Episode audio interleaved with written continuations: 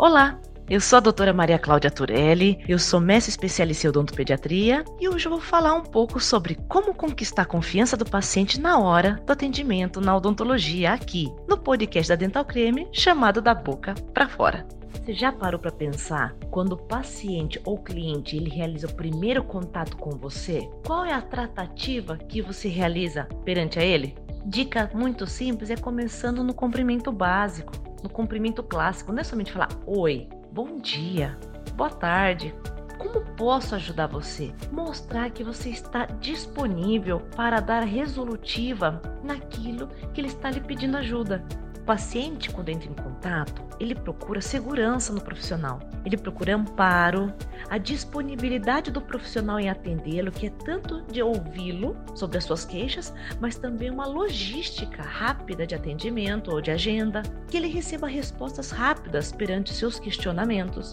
Atente-se a utilizar uma linguagem de nível de compreensão do paciente, buscar entender quem é o meu paciente, o que ele sabe sobre o assunto, sobre a causa que ele está buscando a sua ajuda. Evite desnível de comunicação. Como se diz, falar bonito é falar na sintonia de quem recebe um exercício para começar. Quais são os momentos, doutor, que você escuta o seu paciente? Porque esses momentos são os canais de contato. Você se sente 100% disponível para escutar as queixas do seu paciente? Isso é muito importante. Por isso um atendimento rápido não dá o time que esse paciente precisa dizer tudo, até algumas informações que estão além da nossa ficha de anamnese que ele vai preencher. Uma outra pergunta para você: Quais os principais obstáculos que você já enfrentou de comunicação no atendimento dos seus pacientes? Vocês sabiam que a maior barreira somos nós mesmos profissionais? Por isso que o emissor da comunicação é o profissional de saúde, que deve evitar uma linguagem técnica, uma fala acelerada, subestimar o que a pessoa entende de saúde. Já o receptor é o paciente. Ele se sente com uma falta de atenção ou interesse no assunto. O barulho interno, que não necessariamente é o do consultório, mas relacionados às emoções, os pensamentos que vêm à tona quando ele vai ao consultório, o baixo entendimento em saúde, as expectativas que são criadas pela consulta. Um outro empecilho são as diferenças entre o emissor e o receptor, que são as diferenças culturais, as barreiras emocionais, a transferência e contra-transferência de informação. E o outro é o conteúdo e o canal, o canal de comunicação entre dois profissionais que pode ter um barulho externo, um ambiente que não esteja bem adequado para essa comunicação. Veja que interessante que quando nós falamos de técnicas e recursos para nós utilizarmos para apresentar as propostas para os nossos pacientes, nós ao mesmo tempo estamos falando que a gente chama de literácia. Você já tinha ouvido falar nisso? Que é o chamado Health Literacy. É literácia ou letramento de saúde. É como as pessoas lidam com as informações para tomarem as decisões adequadas sobre a sua saúde. Você já parou para pensar que no curso da vida as demandas do paciente eles mudam no decorrer no passar do tempo?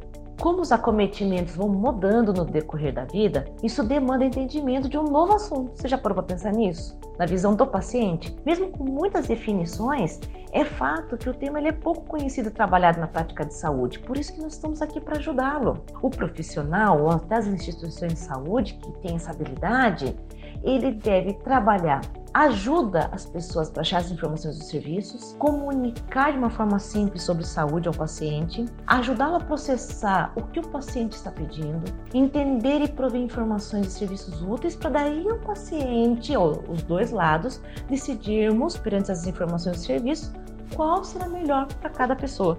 Anote aí alguns fatores muito importantes que devemos entender de quem recebe a informação, que no caso é o paciente. Devemos compreender quais são as experiências passadas por ele, o contexto cultural de vida, os conhecimentos de vida e conhecimentos técnicos acumulados, a alfabetização, que mede o tempo em que foi exposto a um conteúdo e não que foi absorvido de fato, tá? E pelo lado do profissional, está relacionado aos fatores de quem dissemina a informação que somos nós. A habilidade de comunicação que é utilizada, trabalha a complexidade da informação, aliás, descomplexar essa informação, a adequação cultural e a linguagem da mensagem, ou seja, a gente aprende uma linguagem complexa e nós precisamos desmistificar isso para o paciente. Quais os canais que nós usamos para comunicar essas informações para o nosso paciente?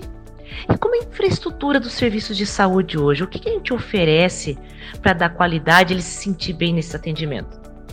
Falando sobre os obstáculos de comunicação, eu lembrei de três itens relacionados aos empecilhos para o entendimento. O primeiro é a qualidade da letra do profissional, que é um assunto bem clássico da nossa profissão, né? Caprichar na letra para que o paciente ele entenda o que você está prescrevendo. Segundo seria a receita, com a utilização de termos técnicos. Evitar isso e também ler a receita depois de escrever certinho cada item para que o paciente ele entenda todos os medicamentos que ele fará uso. E a utilização das siglas, que não tem a compreensão nem verbal e nem pela escrita. E quando nós falamos sobre as técnicas e recursos que podemos utilizar para apresentar as propostas para os nossos pacientes? Bom, a primeira é a forma oral, que a gente mais utiliza, que é uma forma fácil, porém nós sabemos que pode causar um viés muito grande, erros de interpretação futuros, e nós precisamos complementar com a forma escrita, para deixar isso tudo bem consolidado, muito bem estruturado, né? A segunda forma, a impressa, que é a utilização de materiais que sejam compreensíveis, artigos que podem consolidar mais né, as nossas informações,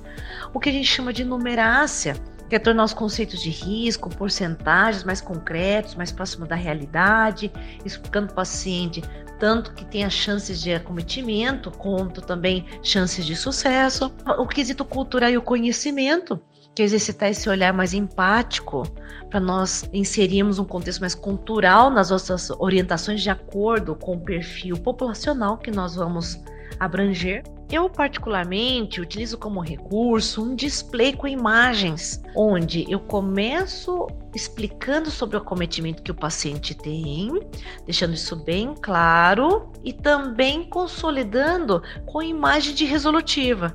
Então, isso ajuda muito para ele fixar mais informação que eu quero passar para ele, quais são os meus intuitos e sempre focando no ponto-alvo, que é a resolutiva com o máximo de sucesso possível. Quando eu apresento os resultados para conquistar o paciente, eu utilizo de casos pregressos, né, de antes depois, mostrando o paciente diretamente para ele. Eu também posso utilizar uma técnica comportamental, onde ele segura o espelho e ele, eu faço um trabalho de autopercepção de si. Fotos também que eu tirei durante o caso clínico ajuda bastante. Utilizo esse recurso também quando o paciente ele volta para os seus retornos e mostrando quanto valeu a pena o investimento e os cuidados que ele mesmo realizou e o processo de fidelização com o paciente, ele pode ser feito tanto no contato que é feito periódico, ajudando a lembrá-lo do retorno no consultório, mas também usando até uma plataforma onde você utiliza como um guia para você passar orientações para esse paciente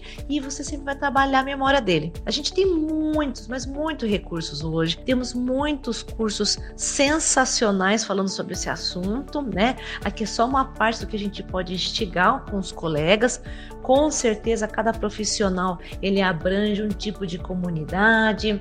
Esse estudo tem que ser feito, né, é, sobre a população antes de montar essa estratégia, é, de uma forma sempre com muita empatia, muita colocação no lugar do outro. Isso ajuda quanto mais você trabalha a autopercepção, os resultados acabam vindo. E é um trabalho muito gostoso de compreensão do ser humano. E nada melhor você sentir bem também, apesar de todo o trabalho da abordagem, mas com os resultados positivos que a nossa profissão vai trazendo com o decorrer do tempo.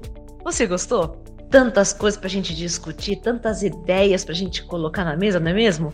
Então acesse as redes sociais da Dental Creme para saber mais sobre o podcast e futuros episódios. Ah, e não esqueça de maratonar os episódios anteriores. Esse assunto, ele não termina por aqui. Esperamos vocês lá em nossas redes sociais. Compartilhe esse episódio com algum amigo ou amiga e um grande abraço para você.